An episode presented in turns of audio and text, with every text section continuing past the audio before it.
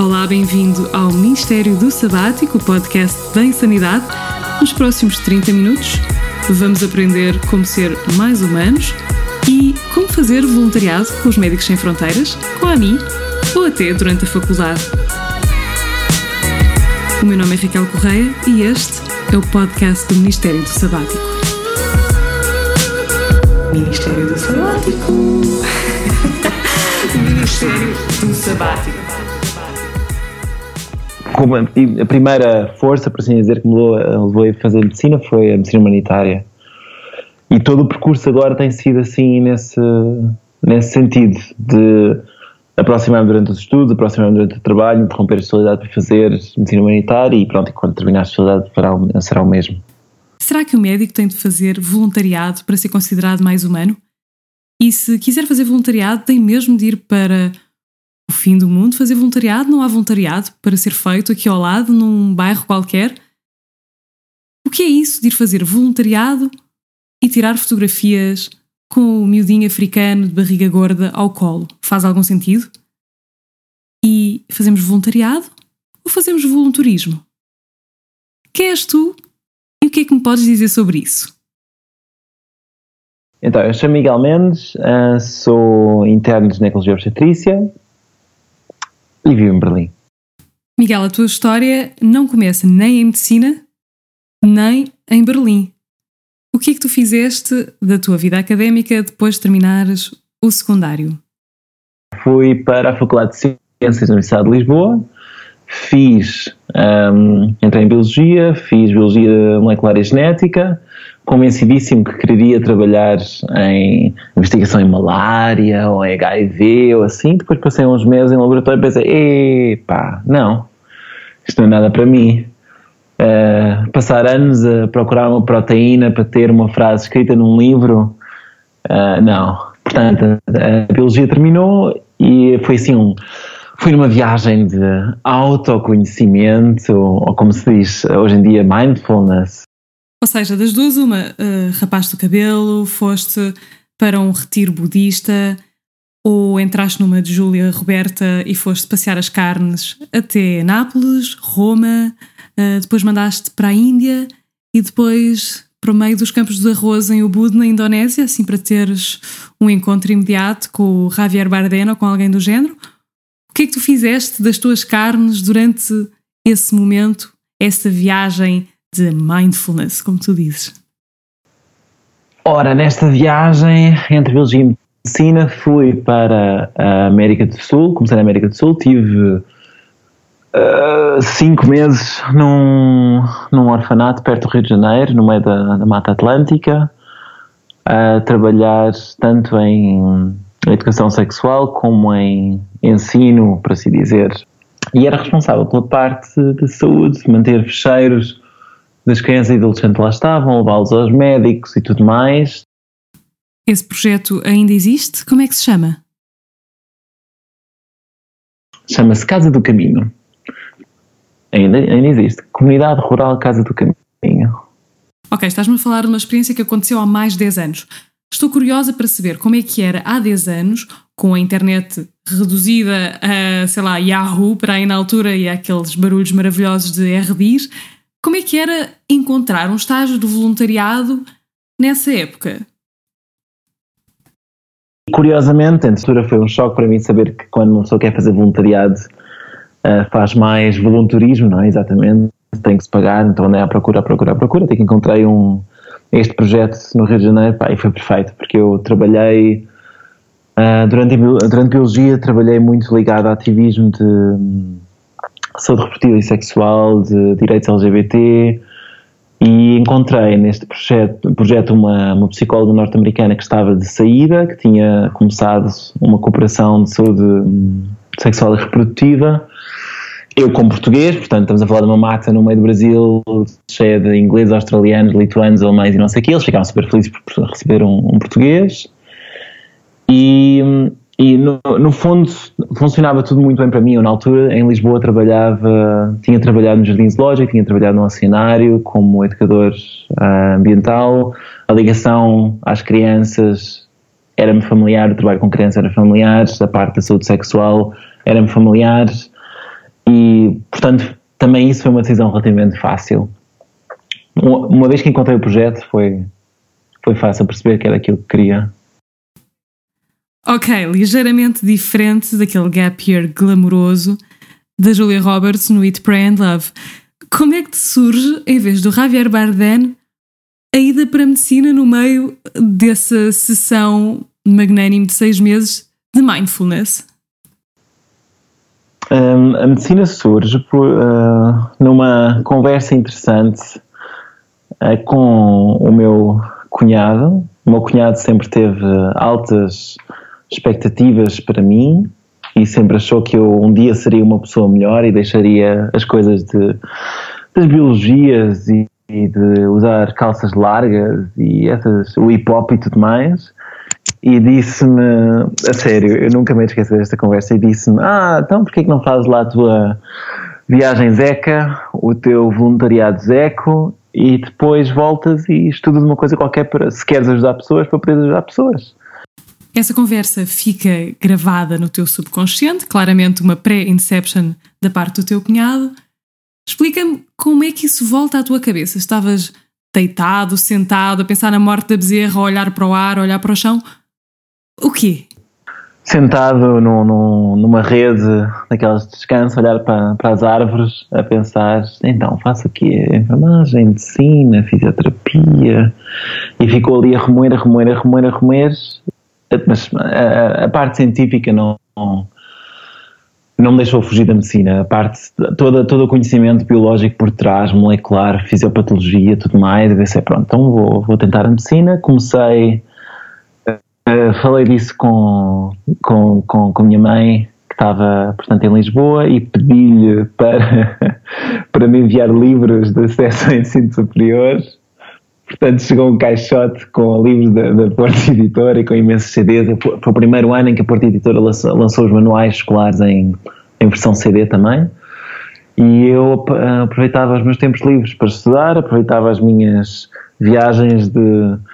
Depois de estar no Brasil, viagens de jeep entre o deserto do não sei quê e a montanha de não sei quantos para estar eh, a ler eh, fórmulas químicas e as viagens à noite através do, do Peru para ler geologia, foi engraçado. Pronto, e depois ficou esse, esse último mês, maio, junho, e voltei para Lisboa, pá, dois dias antes do exame de Biologia e Geologia. E descorreu bem. Pois então, este teu périplo corre bem, tu entras em Medicina na Faculdade de Ciências Médicas da Universidade de Lisboa e entras já com uma maturidade diferente, porque já estás com, se não estou em erro, 23 anos. Portanto, com que cara e com que mentalidade é que tu vais para a medicina? Quando começo medicina, sei que aquilo que quero fazer tem que ser ligado à medicina humanitária. Soube que havia estágios ligados à AMI durante o, então depois do quinto ano, acho eu. E, portanto, usufruis de uma particularidade no regulamento da Faculdade de Ciências Médicas da Universidade de Lisboa que te vai ajudar a ir fazer estágios durante o curso em vários sítios. Nos regulamentos deles, é uma pessoa obrigada a fazer um terço dos créditos uh, na faculdade, dois terços podem ser feitos fora. Uf, é, é maravilhoso. É tão maravilhoso que tu aproveitas em 2010 e vais fazer Erasmus para Berlim. Vim para cá para, ligado ao programa Erasmus com a Universidade da Charité, supostamente só um ano. Quando estava, uma semana antes de sair de Berlim, apaixonei por uma portuguesa, Calma, calma. Portanto, há história de paixão por trás da saída para Berlim. Claro que sim. Há sempre, não é? Aliás, não pela primeira ida a Berlim, mas por um regresso subsequente da tua parte no quinto ano e no sexto ano. Correu bem nesse aspecto? Valeu a pena o investimento? Não, não correu exatamente como eu desejaria. Portanto, foi um gatilho, por assim dizer, para me fazer voltar para cá, mas não custou de todo ficar cá, ou seja, não andei a chorar pelos cantos a pensar o plano fracassou, foi bola para a frente e está a andar. Siga para bingo! Portanto, bola para a frente que atrás vem gente. Se por um lado o facto de poderes fazer dois terços dos teus créditos fora te permitiu seguir um grande amor, por outro lado, assumo que também te tenha permitido seguir a tua outra paixão, que era a medicina humanitária. No quinto ano, vais, uh, pela primeira vez, com a AMI, fazer um estágio, aí sim, verdadeiro, no verdadeiro sentido da palavra, de medicina humanitária. Para onde é que tu vais e como é que corre? Estive uh, na Guiné-Bissau com a AMI, para fazer assim um bocado tipo test drive, ver se, se este tipo de contexto faria sentido para mim ou não, se contudo seja, seja ligado a recursos, seja ligado a a relações pessoais, seja ligado a relações em casa, a segurança, tudo mais. Foi difícil no início porque isto foi pouco tempo antes do último golpe de Estado na Guiné. Portanto, para, e para mim processar estar em Bissau sozinho foi, foi difícil, a insegurança e tudo mais. Mas depois do tempo que passei, claro, por ser dois meses um, numa cidade mais pequena, em Bolama, deu-me a perceber que, que sim, quero quero continuar ligado a isto, quero continuar ligado a este trabalho, faz muito sentido para mim, toda a parte não só de, de ensino clínico, uh, treinos, uh, bedside teaching e tudo mais, mas também de, de treinos, workshops e e, portanto, concluis que é um test drive bem sucedido, que é disto que tu gostas, é isto que faz o teu coração bater, pelo que está na hora de voltar para Berlim e acabar o sexto ano. Nem mais, acabou o sexto ano, uh, fui em julho a Lisboa, voltei em agosto, comecei, tratei de da parte de licença médica e burocracias, ir à ordem dos médicos, ir aqui, ir ali. Em outubro, acho eu, recebi finalmente a licença médica. Foi um, um processo relativamente rápido. Enviei candidaturas e comecei a trabalhar em dezembro de 2013. Porquê é que decidi então ir fazer a especialidade para a Alemanha? Nessa altura já, já conhecia o sistema alemão, já conseguia falar a língua e tinha a certeza que não queria passar pelo processo Harrison e tudo mais em Portugal, por isso foi, foi quase que uma decisão natural. Minha vida já era aqui e trabalhar aqui era fácil, por isso, por que não?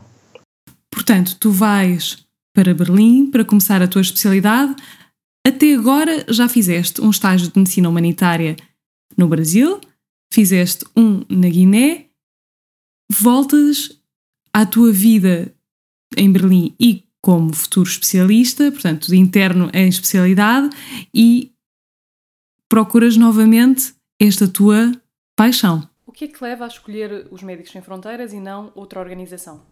Não só é uma ONG cujos princípios eu concordo, uh, tanto quanto sei, não é? Visto de fora, como é tipo a imagem que vemos em todo lado, fora a Cruz Vermelha, fora Nações Unidas. É uma imagem muito, muito forte já há muito, muito tempo. Poderia ter sido qualquer uma uh, ah, ONG mais pequena, provavelmente mais, muito mais fácil de entrar e tudo mais. Pronto, mantive-me alerta para saber o que, é que os MSF andavam a fazer, ou qual era sei lá, que projetos tinham e tudo mais. Um, sabia que eram necessários dois anos de, de, experiência profissional. Fiz dois anos num serviço grande de obstetrícia cá em Berlim e no final desses dois anos foi-me dito que os alemães nisso são mesmo muito, muito duros, por questões administrativas o meu contrato de dois anos não seria prolongado, que também não, não, não me fez muita comissão, porque eu tinha de fazer a ginecologia de qualquer forma e pensei, então pronto, agora das duas uma. Ou saio de um serviço de, de obstetrícia onde fazia imensas cesarianas, onde eram os obstetras a, a, dar as epidurais, onde estava, sabes, sempre, sempre, sempre a andar, onde, onde me era permitido fazer imenso, e vou para um serviço de ginecologia onde provavelmente passo seis meses só a fazer enfermaria, ou saio deste tipo de experiência de obstetrícia e lanço-me para um projeto ah, com os Médicos Sem Fronteiras, e percebi que, que chegou aquele momento pelo qual eu esperei mais de 10 anos e pensei, ok, é agora, é agora que eu posso realmente fazer isto. Candidatei e hum, depois de alguma, algum tempo de espera, depois de duas horas de entrevista, depois de mais umas quantas semanas a discutir projetos, a serem enviados projetos, saber se seria aquele que eu queria ou não, recebi confirmação no início de fevereiro de 2016 para ir, para ir para a Índia. Yeah! Finally! 10 anos a lutar por isso. Antes de ir para a Índia, acabas por fazer assim um detour e vais até Portugal. Tu, sendo pessoa aventureira e absolutamente irrequieta, em que é que tu te metes nesses dois meses? Tive 10 dias a acompanhar um, um pseudo-rally amador no Saara e, e depois tive um mês a fazer um, curso de medicina tropical antes de sair. Óbvio, claro, era impossível estar parado. Se eu quiser fazer parte desse rally, diz-me por favor como é que se chama e o que é que se faz, que é para eu saber se estou apta, porque se um ginecologista obstetra pode ir, eu acho que o médico de família também é capaz de poder dar assim uma ajudinha. Chama-se.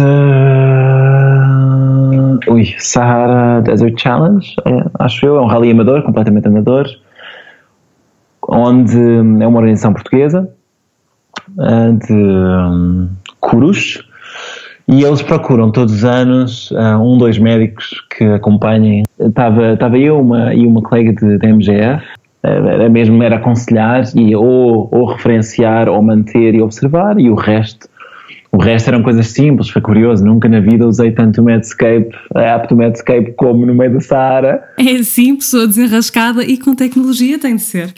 Então, conta-me como é que tu vais parar à Índia, onde é que vais parar e o que é que tu andas por lá a fazer? Ora, fui parar à Índia em março de 2016, ano passado, num projeto inicialmente. Um, a Índia tem uma. A Índia é um país. É claro que isto é um, é um lugar comum, é? é um país muito interessante e é um país que tem um, um governo muito esmagador e tem um, o grande problema do Paquistão, que se fala muito, e tem o grande problema da, do extremismo de esquerda de que não se fala. Um, no leste da Índia há todo um, um, corredor, eles chamam de corredor vermelho, onde há muito terrorismo, esse é um terrorismo mais, mais uh, low profile, e então no meio disto há uma região onde, como em todo lado, com os Médicos Sem Fronteiras e este tipo de ONGs, um, onde a população local tem pouco ou nenhum acesso à saúde, e então montaram lá um projeto para fazer uh, clínicas móveis, ou seja, pegar um carro todos os dias, viajar duas horas, caminhar mais uma hora, montar uma clínica, ver o máximo de pacientes possíveis, desmontar a clínica, voltar para trás para casa. E foi assim que começou o projeto para onde eu fui e isto criou problemas porque se apoiava só as regiões ligadas a estes a esta milícia um, de esquerda e então montaram como uh, não sei, como compensação ou como isco uh, um, um centro de saúde materno-infantil uh, numa cidade próxima, onde se tinha uma enfermaria com 15 camas pediátricas, tinha um, um quarto com quatro camas de puerpério, uma sala de partos pequenita, tinham 300 e poucos partos por ano, e a minha função foi ir para esse projeto, de ser responsável pela parte da obstetrícia, de saúde sexual, de violência sexual e anexo a isso a um projeto de um programa de tuberculose. Para nove meses de um, alguma obstetrícia, bastante tuberculose, muito treino uh, das, das, enfermeiras, enfermeiros, parteiras, parteiros uh, locais. Foi uma boa experiência, uma experiência muito, muito tranquila é, com pouco risco, com sem, teoricamente sem, sem curfew, onde podíamos ir a pé ou bicicleta entre casa e trabalho, ou seja, muito diferente de um projeto típico dos Médicos Sem Fronteiras, ou seja, muito diferente de um Sudão do Sul, de um Afeganistão, de uma Síria e tudo mais. Mas uma ótima primeira experiência. Vou perguntar porque é preciso saber. Quando estás a trabalhar com os Médicos Sem Fronteiras, és pago? Quanto é que tu recebes? Uh, eles têm uma, uma grelha que teoricamente é igual para todo mundo, pagam cerca de 1100 euros. Depois há um pocket money que também é pago lá, que, eram, que no caso ainda eram cerca de 400 euros. E depois o meu um, empregador, Mestre Fronteira da Alemanha, depois é um gabinete particular cá, pagava o seguro de saúde, pagava o seguro da reforma, é? e pronto, esses, esses custos à volta. Sempre que começamos um projeto novo na nossa vida, que nos propõe desafios para os quais se calhar não estamos ainda preparados, temos a sensação de gravar com mais intensidade certas histórias.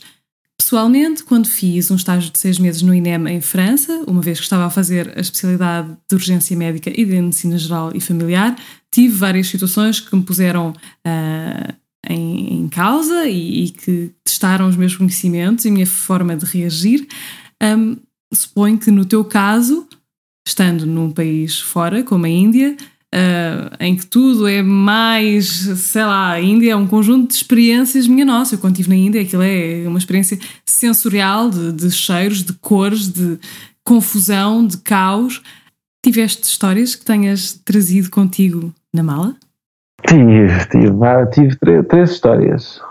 Tive uma. A primeira apresentação pélvica, portanto, quando, quando o bebê vem ao contrário, não é? sem ser com a cabeça para baixo um, que tive tempo para telefonar, porque ainda era início de trabalho de parto.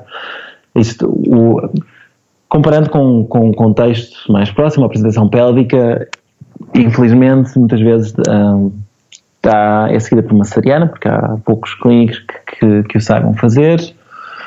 E no contexto onde eu estava, a cesariana mais próxima era 4 horas de, de carro. Portanto, se havia tempo para, para as 4 horas, tudo bem, se não havia tempo, era ali que se tinha que, que fazer o parto. E então telefonei, um bocado naquela. Estou. Uh, agora usaria uma palavra menos adequada, não contexto público. Estou feito, amor, exatamente o que é que eu faço.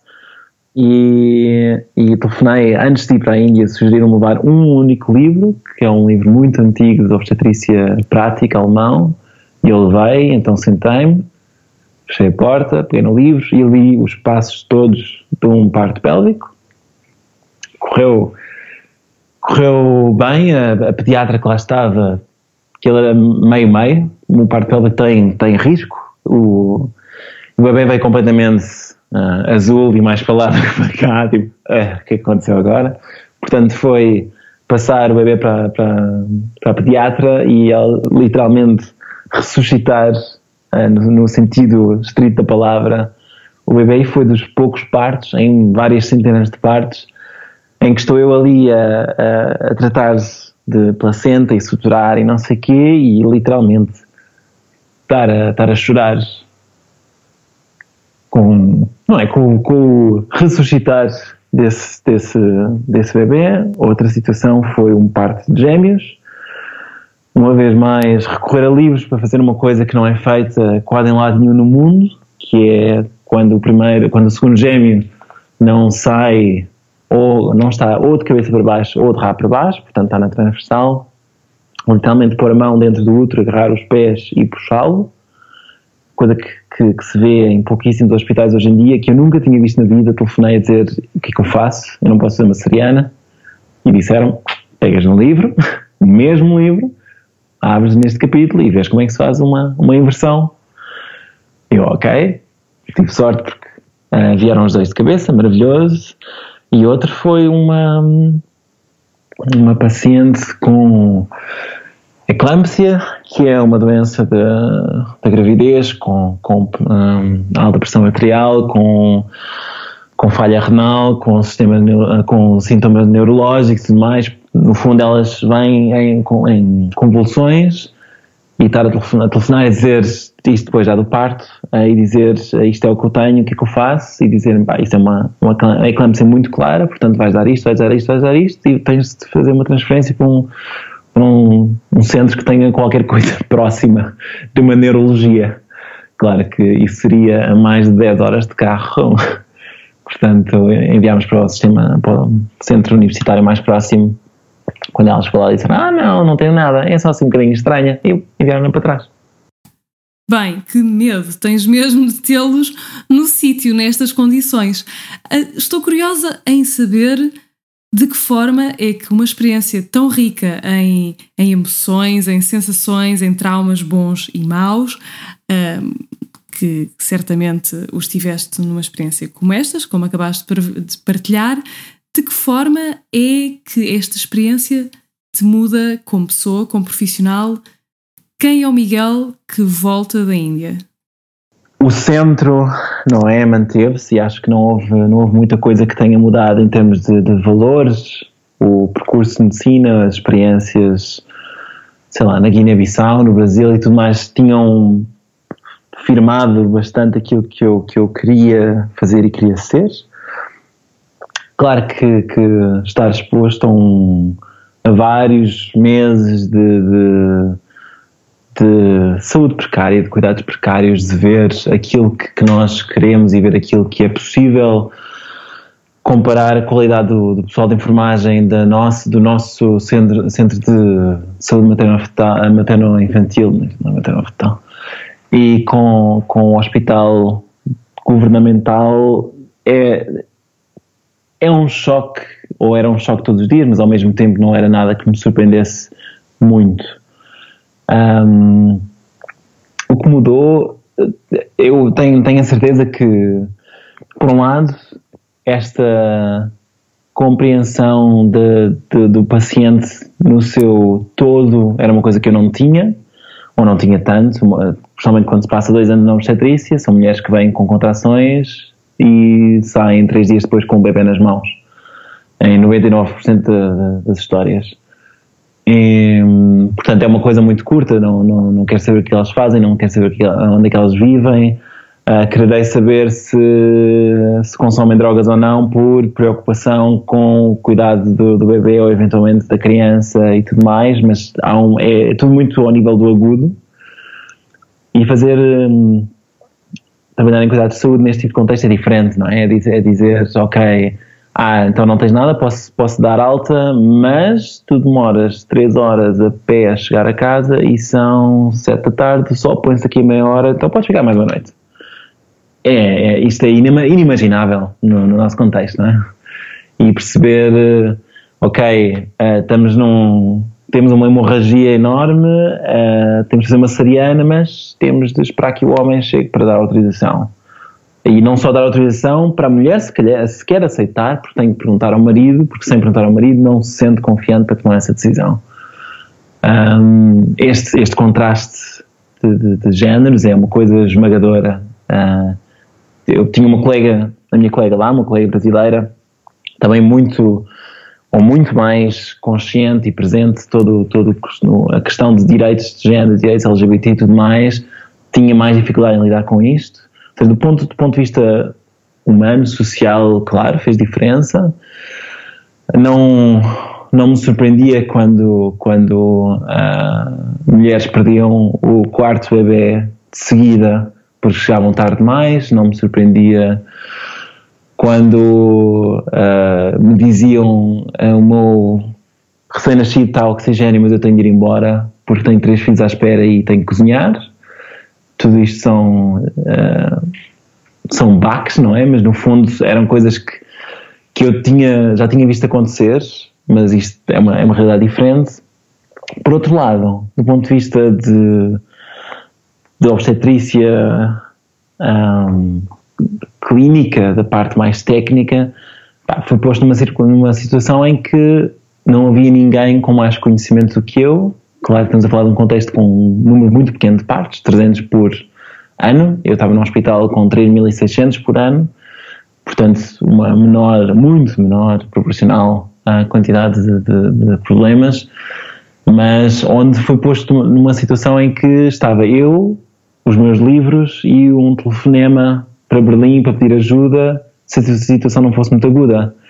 Seja, fazer partes que não faria nunca cá, enquanto interno, partes de gêmeos, partes de, em posição pélvica, hemorragias enormes, tudo mais, ter que ser eu a decidir e pá, voltei para cá e sentei-me na minha primeira e única entrevista de, de, de, trabalho antes de começar e disse, não, eu não percebo nada de ginecologia, pá, mas vou para uma sala de parto e, e sei o que fazer.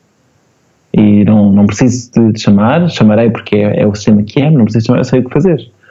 Pá, deu uma confiança muito grande. Um, portanto, direi que, direi que mudou isso, a parte de, um, técnica e a parte, claro, mais, mais humana. E reforçou o desejo de continuar. Homem humanista esta experiência chegou-te? Foi suficiente? Ou já andas cheio de pressa para acabar a especialidade e para sentar arraiais na Alemanha ou noutro sítio e começar uma próxima etapa? não, não será, a menos que mude muito, não será nunca suficiente trabalhar só cá ou em contexto europeu. Acho que quererei fazer sempre a componente humanitária. A vida ditará um pouco como é que, o quão possível isso é ou não é. Manter-me no campo com alguma regularidade, tanto quanto o meu trabalho me permita, tanto quanto a minha relação me permita, tanto quanto uma futura família me permita, claro.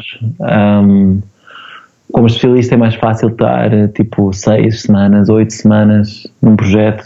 Claro que mais tempo seria sempre desejável, mas é mais fácil. Como, como não especialista, ou seja, só médico, requerem num primeiro projeto 9 a 12 meses.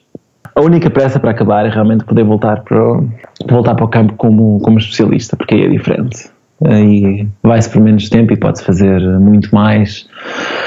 Já é outra, outra liga então, resumindo e baralhando, tu que foste de biologia para o Brasil, do Brasil para medicina, de medicina andaste por Berlim, foste até a Guiné, uh, voltaste para Berlim, daí foste para a Índia. Tu que já viste meio mundo e que viste miséria, viste condições diferentes, a que conclusão é que chegaste e o que é que achas que merece ser partilhado como mensagem? a visão de uma pessoa deve ser sempre maior do que aquilo que ela acha que consegue, consegue agarrar. E quando estamos rodeados num, num contexto em que sentimos que conseguimos, conseguimos agarrar pouco e a nossa visão é diferente, não devemos nunca, ou devemos sim questionar, mas não devemos nunca pôr em causa. Portanto, aquilo que se quer fazer é para ser feito. O que se quer ir para outro país, se se acha que o sistema como está não é correto, se quer procurar outro sistema, se se quer se sempre, uma pessoa sempre sonhou com fazer isto ou aquilo, ou fazer investigação em paralelo com a clínica, fazer medicina humanitária, fazer ser professor de yoga enquanto se está a trabalhar, nada é impossível e tudo depende daquilo que da força que se tem. É sempre fácil ficar sentado no sofá e ler os livros que toda a gente lê, ou como opção é abrir as portas, pôr mochila às costas e ir. O que não me arrependo um único dia da minha vida.